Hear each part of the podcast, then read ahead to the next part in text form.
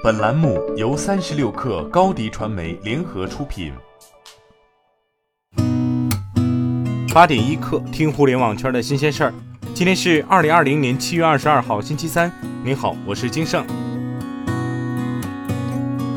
阿里拍卖方面透露，某全球领先的网约车出行平台公司部分股权将于七月二十九号进行网络拍卖，起拍价九千两百万元。而从拍卖页面提供的标的公司经营数据来看，上述网约车平台为滴滴。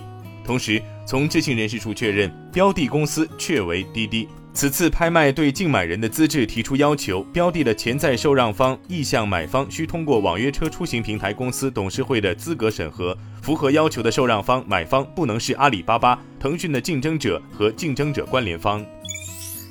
天猫新文创和中国火星探测工程昨天联合启动移民火星计划，向广大网友征集在火星生活的一万种可能。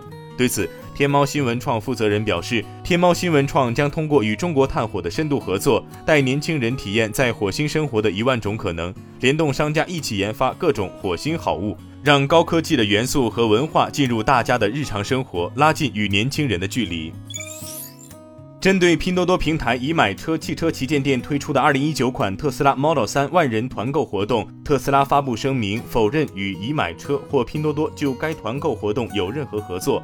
对此，记者从接近拼多多方面的知情人士处获悉，已经与商家核实，车子是全新特斯拉，补贴也是真的。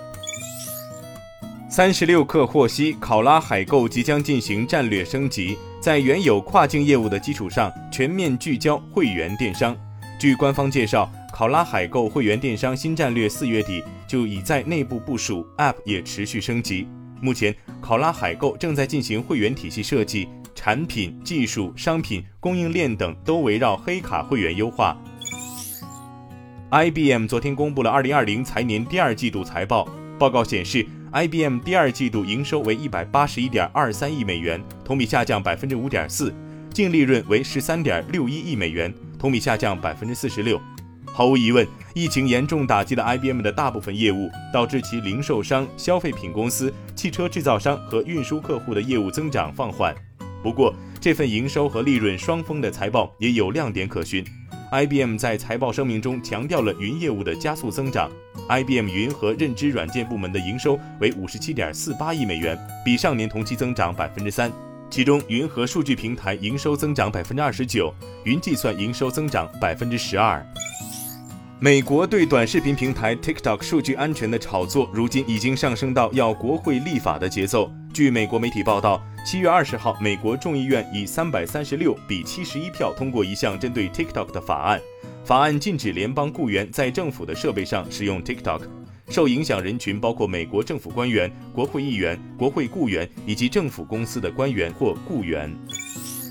领英 LinkedIn 昨天宣布，全球裁员百分之六，涉及全球销售和人才引进部门的九百六十名工作岗位。对于被裁员工，领英将提供至少十周的遣散费用。六到十二个月的健康保险。此外，领英表示为被裁员工发放的工作手机和电脑归员工所有，希望帮助他们继续找工作以及度过难关。今天咱们就先聊到这儿。编辑崔彦东，我是金盛，八点一刻，咱们明天见。